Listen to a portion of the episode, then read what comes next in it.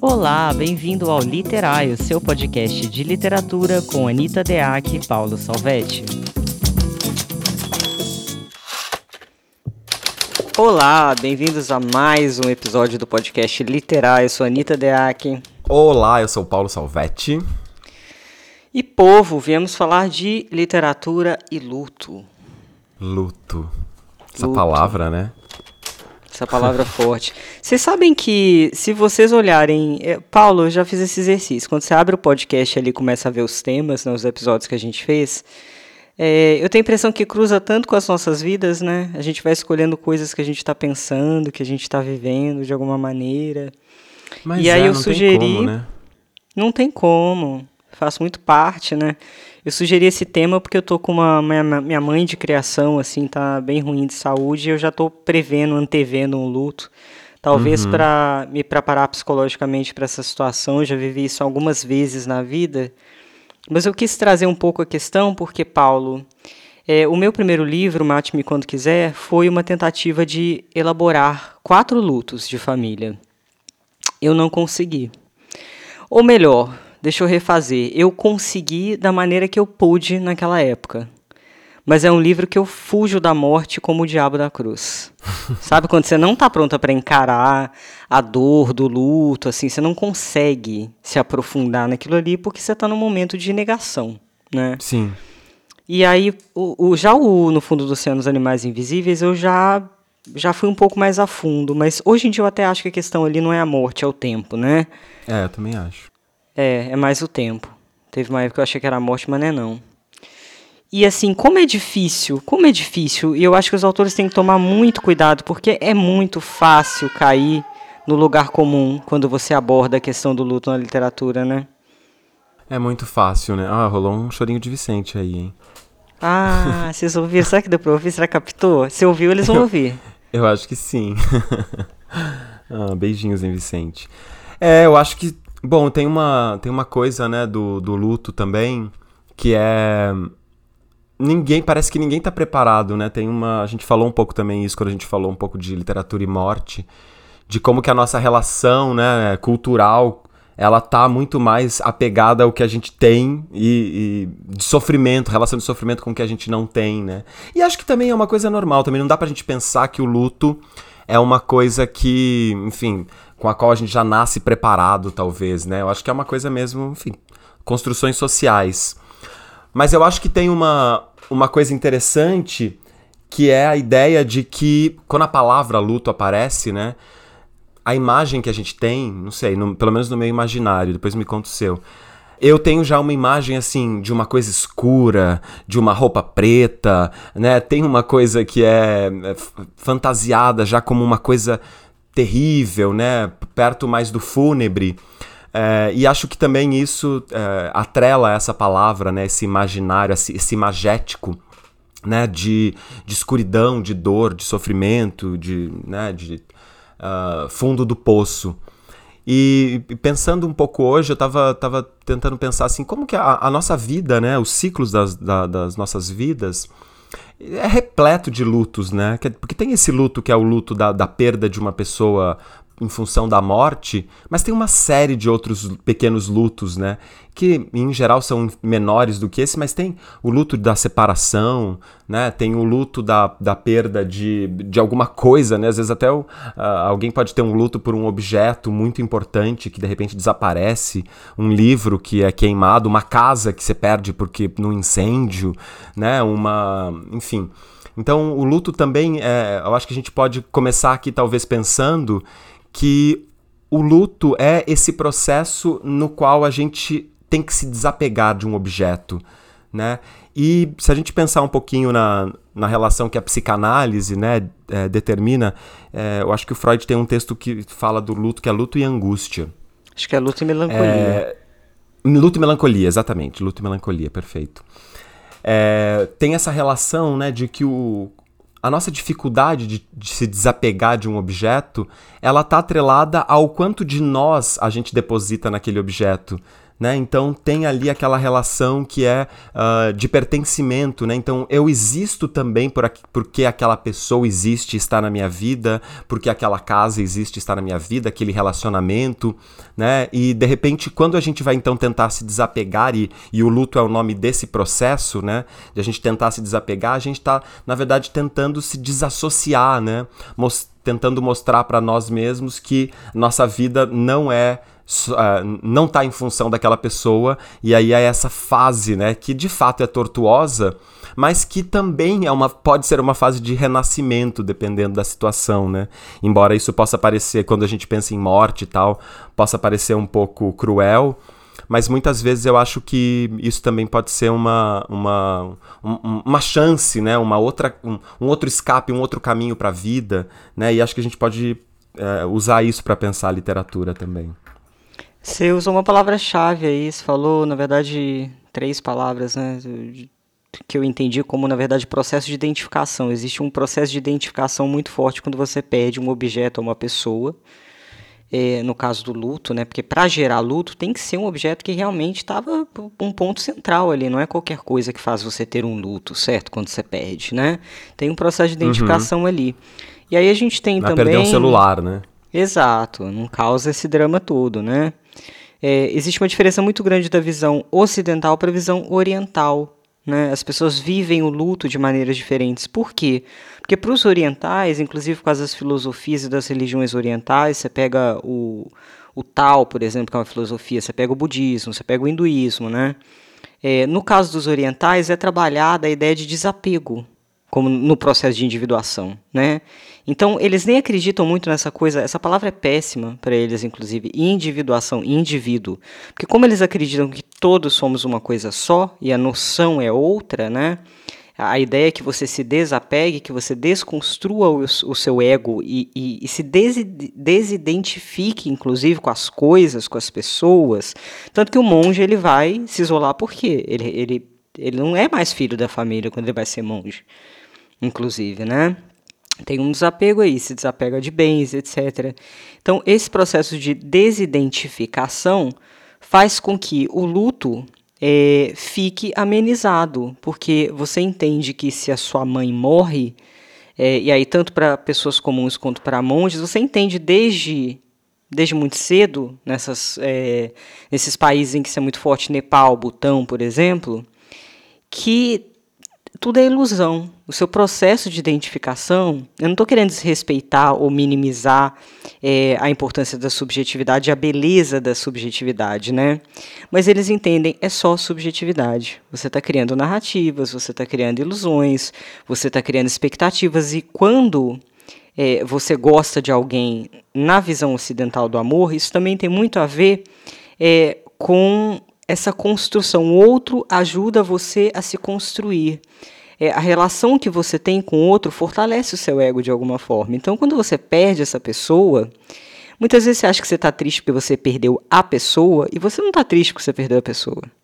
Você está triste porque você perdeu sua relação com ela, você está triste porque ela falava que você era maravilhoso, você está triste porque ela era sua avó e fazia um bolo para você e fazia você se sentir importante.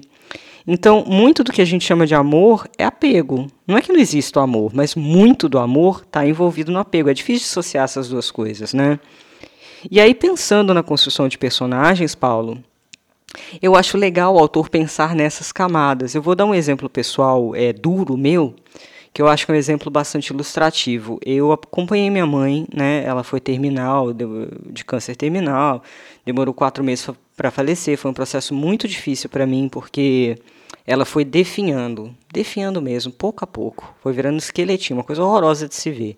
Inclusive, quando eu ia visitá-la no interior de Minas no hospital, é, era muito difícil, cara, porque eram muitos, muitas pessoas naquela situação, na ala dos terminais, evidentemente. Então, era um contato constante com a morte em movimento. Porque a morte a gente acha que é uma coisa parada, nem sempre é. Às vezes a, a morte está ali galopando, às vezes mais rápido, mais devagar, do seu lado, no caso de uma doença como câncer, por exemplo. E eu lembro que quando a minha mãe faleceu, depois daquele processo extenuante, obviamente muito mais para ela, que estava vivendo aquilo, mas para a gente também, é, eu senti saudade, senti pesar, evidentemente que eu senti, mas eu também senti alívio, Paulo. Porque foi como se a morte tivesse tirado é, do meu olhar, você entende? Morreu, foi. O Vicente Francescin, que eu sinto muita saudade, que faleceu no ano passado, faleceu em junho do ano passado, é, ele falava para mim que ele detestava a palavra morrer, ele achava uma palavra muito dura, ele preferia a palavra fenecer, que era uma palavra mais poética. É, então, é, o fenecimento, que vai disparar todo o processo de luto, ele também vai liberar é, coisas que, que, que fogem do lugar comum. Eu não sabia que eu ia ficar aliviado com a morte da minha mãe. Eu achei que seria só o pesar, por exemplo. Então, o contato com a morte, as dimensões do luto, se você é, parar e olhar, porque também é muito fácil é, negar, tem gente que faz isso. Eu, eu fiz isso. Num dos meus lutos, eu neguei. Isso não está acontecendo, isso não está acontecendo, isso está acontecendo. Até o dia que eu estava na Abril, na época eu trabalhava na Abril ainda, e eu tive quase um ataque de pânico na hora do almoço. De repente eu comecei a sentir todo o barulho dos talheres das pessoas de um refeitório que tinha mil pessoas. Comecei a ouvir aquilo ali e quase entrei num surto, porque eu estava negando tudo que estava acontecendo.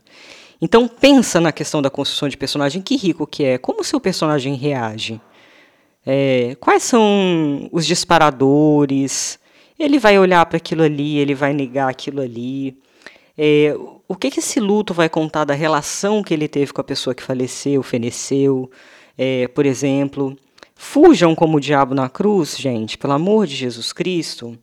É, a não ser que faça parte da estratégia narrativa de transformar alguém que morreu, por exemplo, você tem um narrador personagem que vai falar sobre a mãe dele que morreu. E aí ele vai ficar naquela coisa idílica, minha mãe maravilhosa, minha avó, isso acontece muito com a minha avó, minha avó maravilhosa, minha avó que fazia bolo, não aguento mais avó fazendo bolo, já falei isso aqui. Minha avó que fazia bolo, minha avó não sei o que, minha avó não sei o que lá. É, ok, essa idealização, se, se fica o livro inteiro e você não problematiza, você não coloca camada, você não, não dá uma frestinha de sombra, nada, o livro vai ficar chato pra cacete e vai ficar plano, correto? Então é importante a gente pensar que o luto também traz raiva. Para fechar esse meu comentário, eu tenho um livro de gaveta que eu ainda vou voltar a escrever, que eu tenho uma personagem senhora que tem Alzheimer e ela sempre teve uma relação muito tóxica com os dois filhos, sempre. E aí, num determinado momento, essa narradora personagem fala que o Alzheimer é uma vingança da mãe. Porque agora os filhos são obrigados a cuidar dela, não só cuidar, mas cuidar com amor, limpar a bunda com amor, trocar a fralda com amor, fazer tudo com amor. Então é como se eles devessem um amor obrigatório à mãe. E a mãe foi abusiva a vida inteira, ou seja, uma puta vingança do caralho. Tem uma genialidade. Ela coloca assim: o Alzheimer é só uma genialidade do corpo dela. É a cereja do bolo. Então, assim, o luto, seja por quem fenece, seja por quem vai aos poucos, que é o caso de demência, que é o caso de Alzheimer, que apaga a memória das pessoas, ele vai provocar é, muita luz e muita sombra na gente. É verdade. Não, e essa história da, da construção dos personagens é interessante você falar nessa perspectiva, porque é, é isso, né? tem uma tendência de a gente associar isso que eu estava falando também, né? De, desse, desse, imaginário comum, dessa imagética ligada ao luto, né? Tem uma tendência de a gente pensar sempre em mesmas chaves, né? Então, a chave comum do luto é isso, né? Uma situação de enorme sofrimento diante de uma perda, seja ela a morte ou alguma coisa equivalente. E, mas como é que a gente também transcende esses lugares para, inclusive, pensar sobre isso, né? Quer dizer, como é que no nosso imaginário de Ocidente, né, uh, o código da morte é um código muito é, determinado, né, por certos paradigmas e tal, por certos modos de reagir, certos modos de lidar com. Então, se a gente quer talvez provocar um pouco né, esse imaginário, provocar nesse sentido de colocar também o leitor em, em, em diante do abismo, né? Como é que a gente também repensa né, essas situações de luto? É, e, e, essas reações, por exemplo, dos personagens e esses modos de lidar, né? É, você falou agora da, das suas situações pessoais, né? Eu também, quando eu quando eu estava escrevendo o, o Cara Marfisa, meu, meu irmão morreu assim no meio da minha escrita, na verdade, porque eu, come, eu, eu lembro que eu comecei a escrever e eu cheguei a, a mandar pro meu irmão umas páginas, porque como tinha uma inspiração na minha família e tal, então eu comecei a mandar para ele e ele leu. Eu lembro que ele estava na minha casa e leu, a gente comentou e tal. E depois meu irmão morreu no meio. Então, é, o, o, modo como foi a morte do meu irmão e o luto também, né? O, o luto também esteve presente ali no, na, na minha escrita, né? Não exatamente como tema, porque não tem ali, embora tenha a morte da mãe, a morte do pai comentada ali, mas não é um, um grande ponto, né? Mas o luto ele serviu muito para eu observar também. Eu fiquei observando a minha família, quer dizer, é, não sei, para quem não, não me escutou ainda falando sobre isso aqui em algum momento, enfim, meu irmão mais novo morreu, assim, de um jeito meio trágico. E também teve isso, né, que você, que você falou, só que meu irmão foi meio ao contrário, assim. Ele tava no. Ele ficou na UTI um tempo e, e ele foi inchando, porque sabe aquela história dos rins irem parando de funcionar, então aquele corpo que vai se deformando, vai ficando meio monstruoso, né? E, e, eu acompanhei então tanto, tanto, esse momento né, da minha família e aí toda a minha família. Então era tanto as pessoas que estavam ali próximas a mim, indo mesmo cuidar do meu irmão diretamente, mas assim a minha avó, minhas tias que ficavam esperando as notícias e tal, todo mundo mais ou menos nesse estado da suspensão do luto. E tem uma coisa também nesse estado, né, para além do sofrimento absoluto que todo mundo estava ali de fato praticando, mas tem uma coisa também que, que é esse. Tem um, um, um, estado de, de de conexão ali, na minha família foi um estado de apoio muito grande, né, uma rede de união que faz deixar mais evidente, né, é, perspectivas do amor, né, modos de lidar e tal, que, enfim, uh, olhando, tentando olhar, enxergar assim, né, distante da, da, da dissociado um pouco, né, do fato trágico da, do meu irmão estar morrendo ali, tem, te, teve uma beleza também nessa coisa de como é que essas relações de irmãs ali ficam tão, ficaram tão aguçadas e tal, como que os mascaramentos e tal que em geral fazem parte do cotidiano, né, de uma briguinha aqui, um, um negocinho ali, como é que aquilo também é, se mostrou assim é, nessa potência da, da união, da conexão, do apoio e tal. Então eu acho que também tem isso, né? Também tem. A morte é, é, é, isso, né? Uma coisa que vai acontecer para todo mundo e a gente fica sempre achando que ela é um, é um absurdo, mas na verdade ela é a, a, a coisa mais comum, né? Da, das perspectivas que a gente vai ter na vida. Então, também isso, né? Quando a gente for, vai construir um personagem, uma cena, um estado de luto que seja, também se pode, né? É, pensar como é que o humano se coloca de algum modo, né, num estado de outras disposições afetivas, né? Porque o luto, afinal de contas, é um, é, é, um estado de é um estado transitório, né? O luto não é um difícil. Se alguém entra num estado permanente de luto, então aí isso é uma doença, vira uma outra coisa que a gente vai chamar de uma outra coisa. Talvez essa seja até a melancolia que o Freud fala lá nesse livro junto com o luto. É, mas o estado do luto mesmo, ele, ele é um estado de aprendizagem, né, nessa passagem de uma conexão para um estado de não conexão, né? Pera aí, rapidinho, Paulo. Eu tô gravando um podcast, se vocês puderem calar a boca, ajuda. Eu não vou nem editar isso. é bom que eu criei um climão aqui, de repente, ó. Ah. Vai na machadada. Olha o povo conhecendo minha verdadeira personalidade. Ai, meu Deus. Mas é isso. Ai, que horror, pra quebrar, quebrar Mas enfim, de, de, grosso modo é isso, né? Pensar que como que a gente também pode entender nesse estado de conexões, né, estados de aberturas para novas, novos encaminhamentos, novas transformações mesmo, né, transformações é, subjetivas. Sim. Tem uma coisa a respeito do luto que eu acho que fica pulsando muito forte, que é aquilo que não foi falado. Ah, sim. E isso também é uma coisa interessante para considerar na construção do personagem, porque nem sempre a gente sabe quando alguém vai, né? É. Existem mortes anunciadas, existem mortes que acontecem, acidente, enfim, você não imaginava que isso aquilo aí, né, que o parente fosse morrer, que o amigo fosse morrer, etc. Aquilo que não foi falado pesa muito.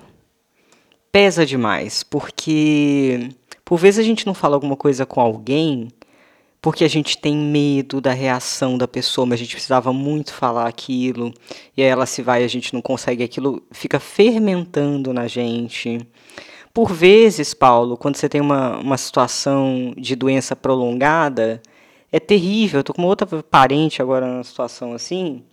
E assim, você tem vontade de falar coisas tenebrosas também, porque se essa pessoa te machucou, porra, eu preciso falar isso, preciso falar. Só que a pessoa tá morrendo. Uhum. E aí, você não fala, você fica, não, pô, tá morrendo, né? Não vou falar não e tal. Então, assim, tanto nas mortes anunciadas quanto nas mortes não anunciadas, aquilo que você tem para resolver com a pessoa fica muito aflorado na questão do luto, né? Uhum. Porque você vai ter que fechar uma história no seu coração, na sua cabeça, de alguma maneira, sendo que as coisas não foram fechadas. E eu acho isso bonito também, porque nem tudo tem fechamento, você entende? Nem tudo tem fechamento. É, não necessariamente com a vida eu aprendi isso com o tempo. Não necessariamente você sentar e conversar com alguém sobre algum assunto é, vai fechar aquilo ali, porque a dor ela não deixa de existir, ela pode até ser amenizada, mas ela não deixa de existir porque algo foi explicado. Sabe? Tem dores que pulsam, independentemente das explicações. Então eu estou colocando esses pontinhos aqui que, que tem um pouco a ver com a minha experiência pessoal, mas que eu acho que eles são interessantes para pensar em qualquer narrativa. Né? Quais foram os elos? Quais são os elos? O que está difícil romper nesse luto? Vai ter negação, tem barganha, tem a, a fase de barganha. É... No caso das doenças que você já está num luto ali, porque o que, que acontece com uma doença que, que pega a pessoa né, e demora meses para ela morrer? Tem um luto em vida, é o luto pela própria vida que você sabe que vai acabar porque você recebeu uma sentença de morte, por exemplo. Então, o processo de preparação para a morte, no caso de uma doença assim, ele acontece em vida, o que eu acho uma loucura. Eu não consigo imaginar o que, que deve ser viver um processo desse. E seria bom, olha que loucura, é, Paulo, seria bom que a gente pudesse trabalhar o nosso possível luto em relação a todas as coisas. Porque não existe garantia, você entende? Não existe garantia de nada. Não existe garantia de, de, relacionamento, não existe garantia de amizade, as coisas mudam, não existe garantia de casa, não existe garantia de. Não existe garantia de porra nenhuma. Então, o que, que seria esse trabalho de luto durante a vida? É quase que você pode ter, mas desde que esse ter não seja ser, você entende? Que é esse trabalho com a identificação. E aí entender o grau de um personagem, quais são os envolvimentos dele na vida, como ele se comporta em relação aos objetos, realmente quais são os objetos que ele puxa para ele mesmo. É... Outro exemplo muito pessoal, acho que esse podcast aqui é para desabafar, hein? Esse podcast aqui é terapia. Hoje é terapia. Pode também, pode ser também, tudo bem. Ai, gente. Uma pessoa, da, da essa pessoa que está em situação terminal na minha vida, ela é muito apegada a dinheiro. Extremamente apegada. Uma pessoa maravilhosa. E ao mesmo tempo tem essa coisa do apego ao dinheiro e tal. Paulo, nem num momento como esse ela consegue se desapegar. E aí eu tava em Minas Gerais e o Thiago tem uns insights fodidos, né? Ele vira para mim e fala o seguinte: o preço do barqueiro, vai vendo, o preço do barqueiro é aquele que vai te receber quando você morre, correto? Enfim, a, a, essa mediação da morte e tal. O preço do barqueiro pode ser que ela fique absolutamente nua, que ela abra mão e que ela consiga apenas receber e não ter para dar. Porque o padrão da vida dela inteiro foi ter para dar. Eu falei, gente do céu, é exatamente isso.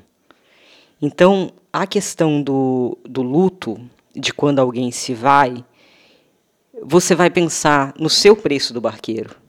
Não é só o preço do barqueiro da pessoa que está em questão, é o seu preço do barqueiro. Né? Eu acho que a morte de alguém sempre lembra que a gente vai também. Em quem, em quem vai a gente vai provocar luto, né? Enfim, como vão ser o luto das pessoas que nos cercam. É, é muito doido esse assunto, meu Deus.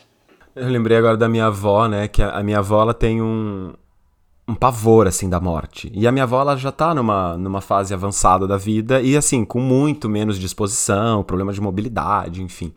Então, fica, vai, vai se acentuando, né, essa proximidade, a pessoa vai percebendo, né? E a minha avó, ela tem um desespero de pensar que pode não ter pessoas no velório dela. Isso para ela é terrível, assim. Então ela vai no velório de todo mundo. Pode ser que ela vá se arrastando, tem que pegar carona com não sei quem alguém para ajudar ela a subir o degrau de não sei o quê, mas ela vai. E se, se precisar, se não tiver gente, ela ainda fica à noite. Agora, depois da Covid, não tem mais essa coisa de ficar à noite nos velórios, que eles estão passaram a fechar. Não sei como que tá agora. Uh, mas tava assim, né? Fechava à noite. Mas ela tem essa coisa. E aí você falou isso do, do luto em vida, né? Também fiquei pensando isso, né? Como é que a gente se prepara, né, já para os nossos lutos e o luto em vida.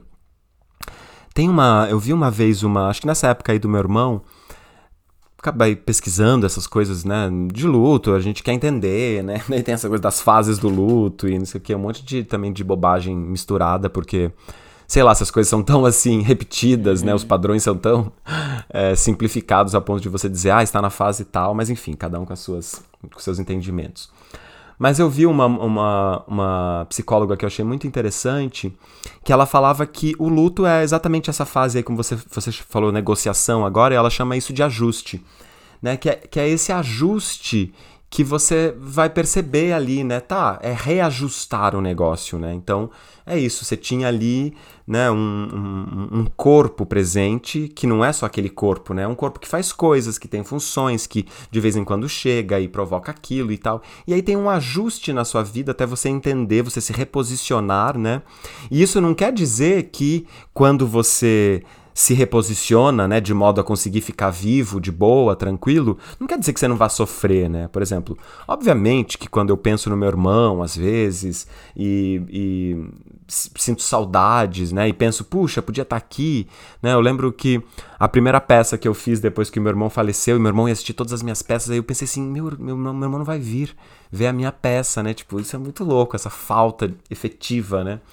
Mas ao mesmo tempo, né, esse ajuste, ele também possibilita você enxergar essa, essa dor uh, de uma perspectiva também externa, né? Eu sei que ela existe, ela é minha, ela está em mim, mas eu também consigo um pouco prever quando ela vai chegar, sem entender de onde ela vem e me liberto para senti-la tranquilamente, sem que aquilo comprometa efetivamente a minha vida, né? Porque isso é uma grande questão, assim, uh, uh, em, em, em determinadas mortes, né, muito trágicas e tal, como por exemplo, sei lá, eu acompanhei recente também a morte de uma, numa família, né, de amigas da minha família, a morte da mãe, né, que uh, vivia com duas, três filhas juntas, né, e essas filhas toda a vida estava ali atrelada àquela mãe. Então a falta da mãe ali virou uma uma, uma falta de motivo, não tinha mais motivo para a vida. E isso é um perigo, né? Porque aí essa vida, na verdade, é uma vida construída numa relação que é uma relação. É... De dependência. uma palavra certa aqui para não ser agressivo, mas é isso, é uma relação Dependência, quase... Paulo. É, é uma dependência.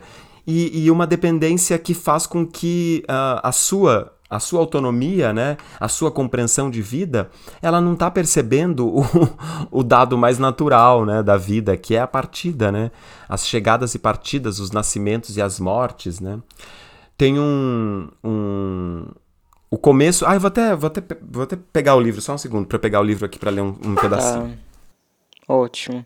Eu vou aproveitando e, e, comentar que eu acabei, acabou de me vir à mente aqui que o luto é uma equação. Luto é uma equação. O que que você, se a gente considerar que você é x e que o objeto perdido é y, o que é você x menos y, né? O luto é uma equação. Uhum. Basicamente isso. O que, que você vai ler de bom?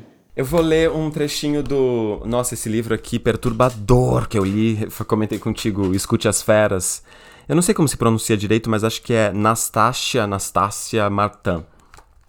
Na verdade, é uma socióloga é, ela chama isso aqui de literatura. Eu penso isso como um romance também, mas ele não é tá muito longe de ser um romance convencional, né? Mas é a história de uma antropóloga que vai escrever aqui um relato, de fato, antropológico também, dessa experiência, e ela trabalha com, com essas populações que vivem né, nos altos dos cumes gelados, e em um determinado momento ela encontra um urso, e ela fica mais ou menos uh, curiosa, movida para encontrar esse urso, e ela vai ao encontro desse urso, e esse urso ataca ela e come metade do rosto dela.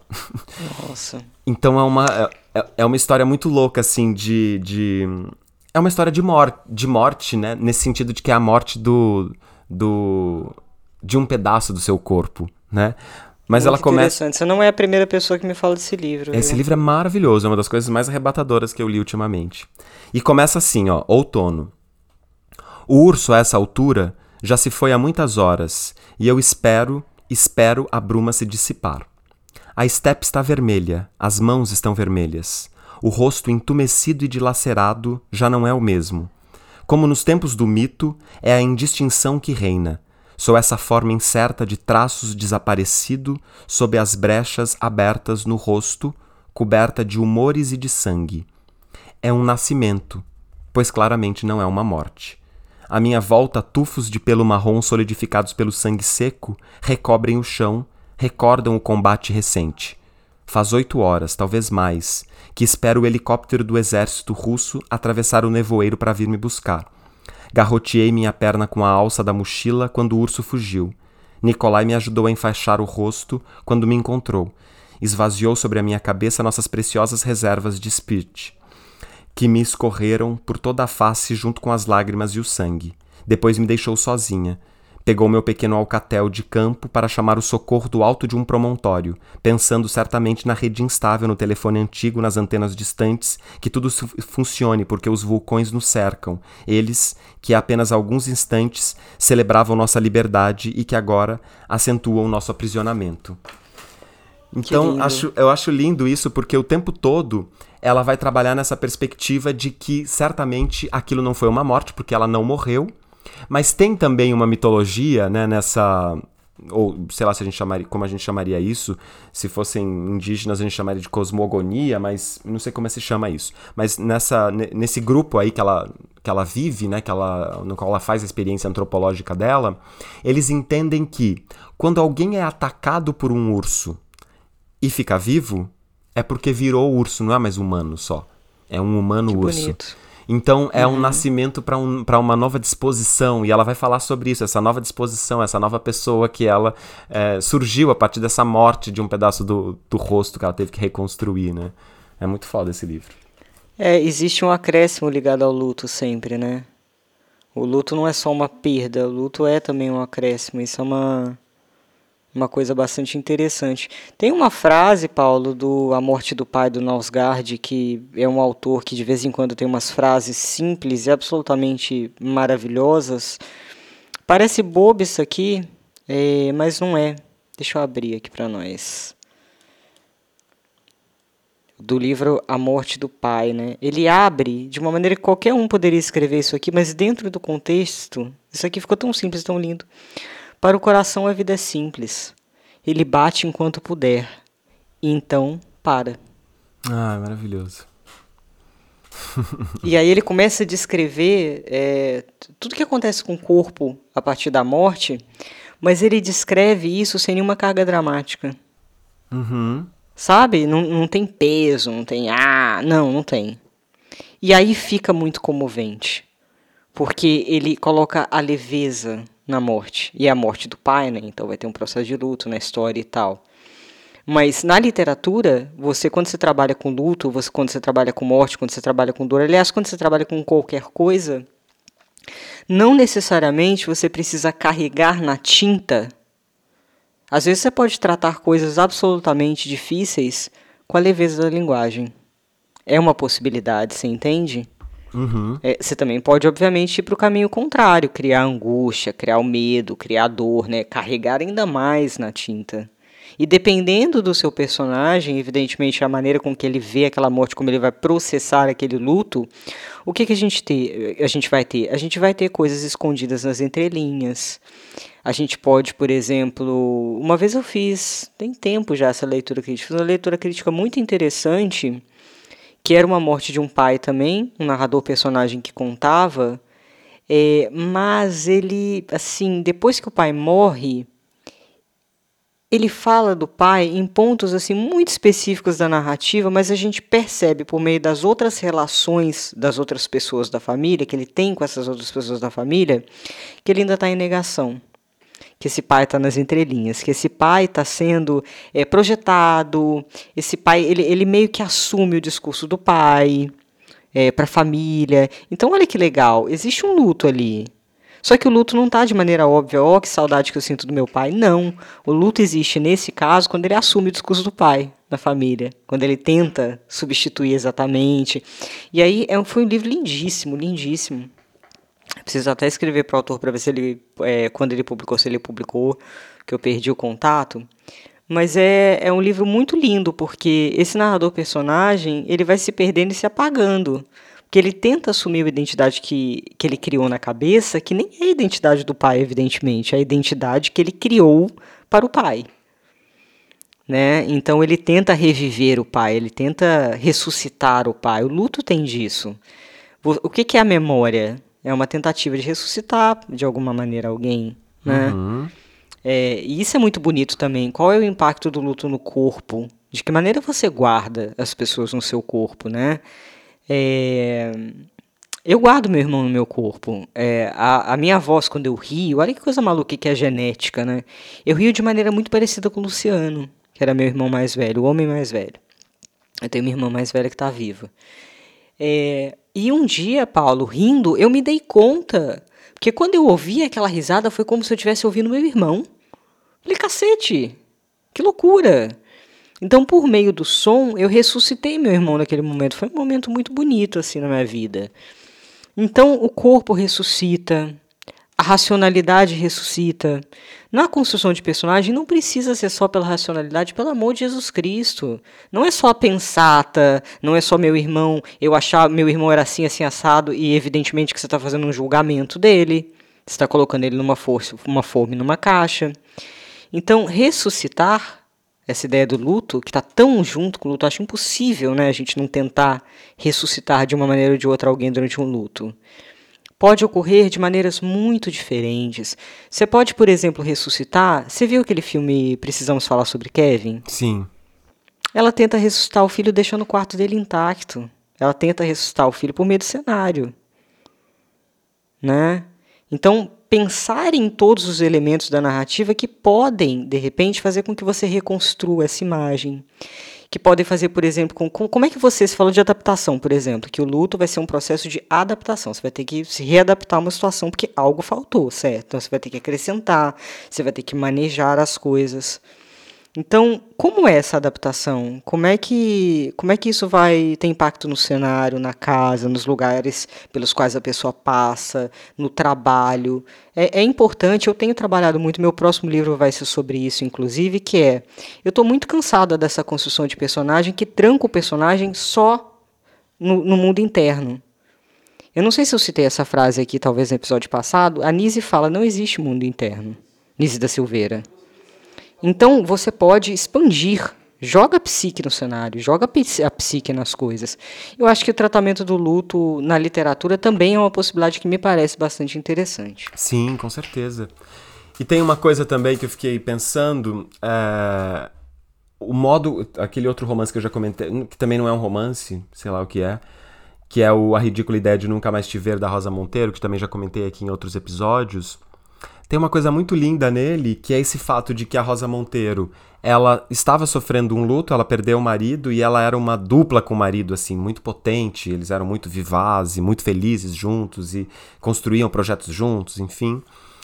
E quando o marido morre, ela obviamente está passando por esse processo de luto, né? E ela então poderia contar essa história, né, de um modo autoficcional e contar a história dela com o marido, mas ela resolve contar a história da Marie Curie com a, diante da perda do marido. Né? Então ela vai contar uma outra história, só que numa perspectiva absolutamente é, é, encaixada né? no, no, no do, do, ponto de vista sensível, é, para entender aquilo com uma com conhecimento de causa, né? talvez uh, muito adequado, porque ela também está vivendo uma situação de alguém que, como a Marie Curie, perdeu o marido que era um dupla pesquisador, ganharam o prêmio Nobel juntos, pesquisando coisas, e ela perde, então ela vai contar, podendo estar nesse lugar próximo, só que contando uma outra coisa. E, e, isso me deu essa ideia também de pensar assim, como que a, às vezes, né, principalmente na literatura contemporânea, a gente está muito né, é, tá com muita vontade, parece, vendo os outros e também nessa nossa cultura muito ensimesmada e tal a gente está com muita vontade de contar as nossas histórias, que as nossas experiências são vibrantes o suficientes e estão ali pulsando a todo momento, né? Mas como é que a gente pode emprestar essas experiências de vida que a gente tem para contarmos outras histórias, mas das, nas quais a gente se aproveite profundamente? Então, como que, como que, por exemplo, a escrita de um livro pode inclusive ser um processo de luto, na qual eu não conte o meu luto em si, mas me aproveite do meu luto para mil coisas, né? Transcender, para poder, inclusive, é, fazer ali uma, o meu expurgo, se for o caso, enfim.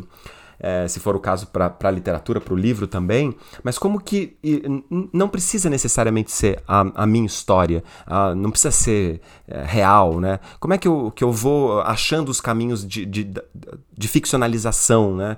É, isso, é, isso é uma coisa que eu tenho pesquisado bastante assim na minha escrita nova, eu tenho uma tendência. O Cara Marfis eu fiz isso assim já, mas de um modo muito menos é, elaborado e também com muito menos consciência, né?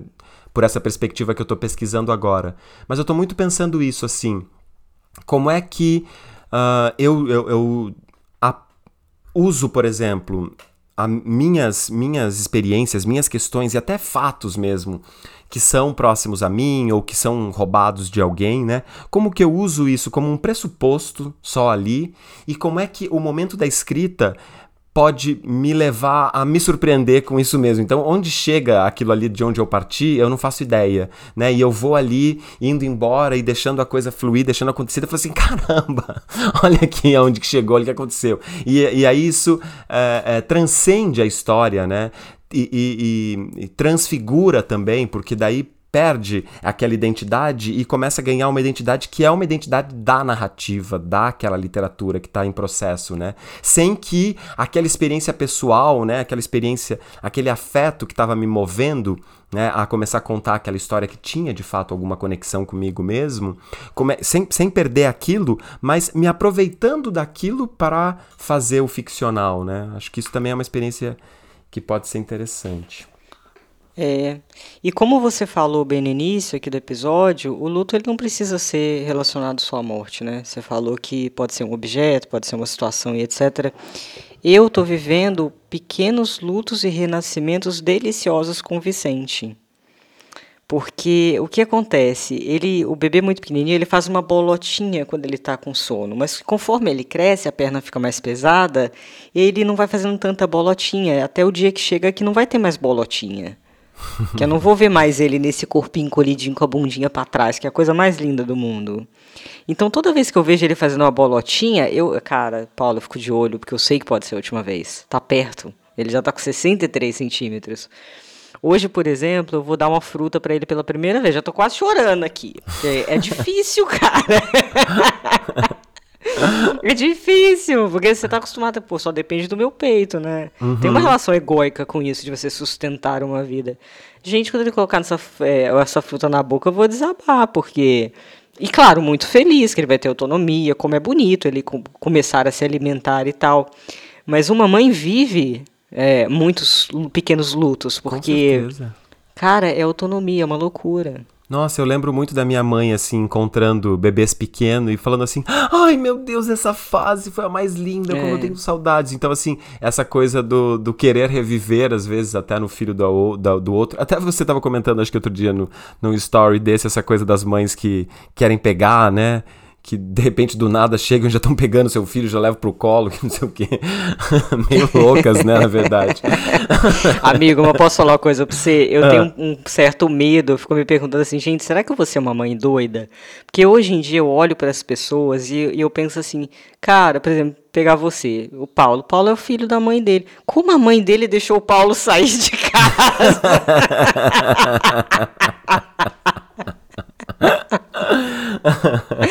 É terrível. Mas tem mesmo, né? Esses apegos. A... E também, é, eu vejo também que tem essa, é, esse estado de luto, né? Por exemplo, muito é, cerimoniosos, né? Que acho que também é uma coisa que, que, que serve para a gente pensar e usar a literatura, às vezes, para pensar igual, às vezes repensar, né? que são esses hábitos, né, diante do luto. Então essa coisa do o que, que pode, o que, que não pode diante de uma grande perda, né? Então assim, quando eu termino um relacionamento, o que, que eu posso? Ah, eu não posso sair, ficar com alguém imediatamente. Oi?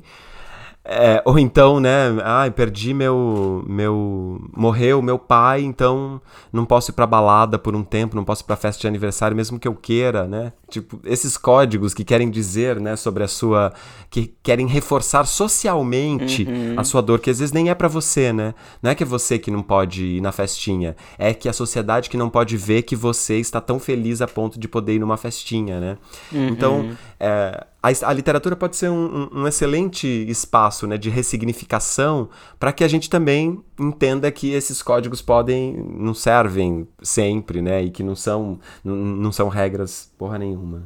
É. Ao mesmo tempo, eu vou trazer uma pitadinha aqui. Existe todo um estudo é, que fala da importância dos rituais. Aí é um pouco diferente, né? É, saindo dessa ideia de que é só uma pressão social e não significa nada, é, ao mesmo tempo, para algumas pessoas, os rituais de passagem são muito importantes. É, fechando com outro depoimento pessoal, acho que uma das únicas coisas que eu me arrependo na vida, mas me arrependo sabendo que eu não poderia ter feito diferente, foi que eu não pude ir ao velório do meu tio que me criou, porque eu estava empregada no Brasil, o velório dele foi em Portugal, ele morre, eu fiquei com medo de perder o emprego, Olha que merda, hoje em dia é capaz de. Foda-se o emprego, né? Porque eu já odeio emprego, nunca mais, enfim, me empreguei, CLT e tal, esse tipo de coisa. Mas assim, é um ritual importante, sabia? Para uhum. mim, pelo menos. É, Nossa, com certeza. É, é, é, interessante você ver alguém desse. É simbólico, cara. Quando, quando alguém Não, vai para a terra, sete palmos da terra, você entende? É, numa gaveta é menos simbólico na frente, digamos, mas essa coisa de voltar à Terra não é à toa que as pessoas são enterradas. Esse é o planeta.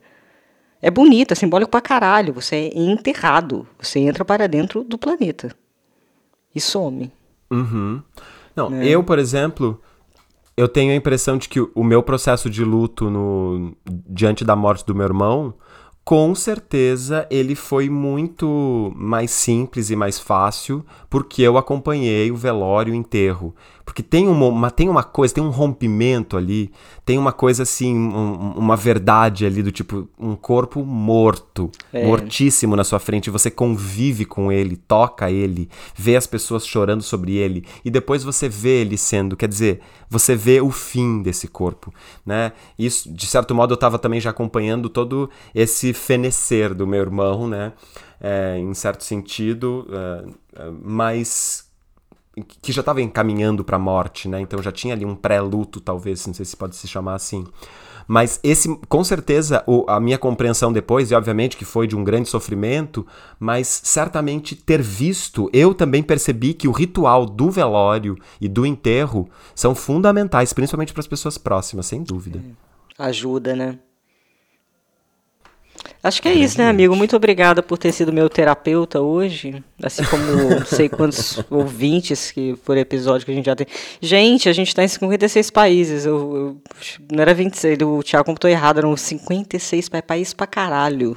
Gente, é muito país, né? Como que pode tanta gente ouvindo a gente por aí? Que maravilha. Graças né? a Deus. É, e continue ajudando a compartilhar, o literar, é sempre bom. Quanto mais gente, é isso aí, a gente, gente atinge legal, a gente fica animado. Venham conversar com a gente no Instagram também, na descrição é aqui do episódio. A gente vê assim, porque assim, a gente também não tem essa energia de ficar super divulgando mais o podcast ah, por aí, até porque, enfim, a gente tem que fazer. Mas assim, quando vocês dão essa força aí de compartilhar nos stories, é incrível como sempre aparece seguidores novos é, pro podcast mesmo, né? Sempre aumenta o número de, de visualizações. Então aí quem, quem segue sempre Super valeu para quem fica compartilhando, continuem e quem não tem esse hábito de vez em quando se puder compartilhar, é super é, é uma força massa. É, eu acho que tem um negocinho que é para você seguir, né? Tem gente que acessa toda semana, mas não necessariamente segue o podcast. Enfim, faça esses todos para paranauês aí, gente. Que realmente Isso, eu e o Paulo, a gente, a gente esse, esse sucesso, graças a Deus, é muito porque a gente se entrega aqui de uma maneira é muito feliz, né, amigo? Que a gente vem Sim, entrega numa felicidade, é muito gostoso, assim. Mas realmente a gente não tem a menor paciência para ficar jogando podcast em grupo de literatura. A gente teve até no começo a gente fazia, né, Paulo? Sim, sim. Acho que nos seis primeiros meses a gente ainda fez. Depois foda-se. É, depois quando ganhou também uma certa. É, relevância e a gente Uma foda-se. certa relevância, seguimos assim, né? É isso. Mas é isso. Mas é isso. Então, beijos, gente. Até o próximo. Até semana que vem. Beijo, beijinho. Tchau, tchau.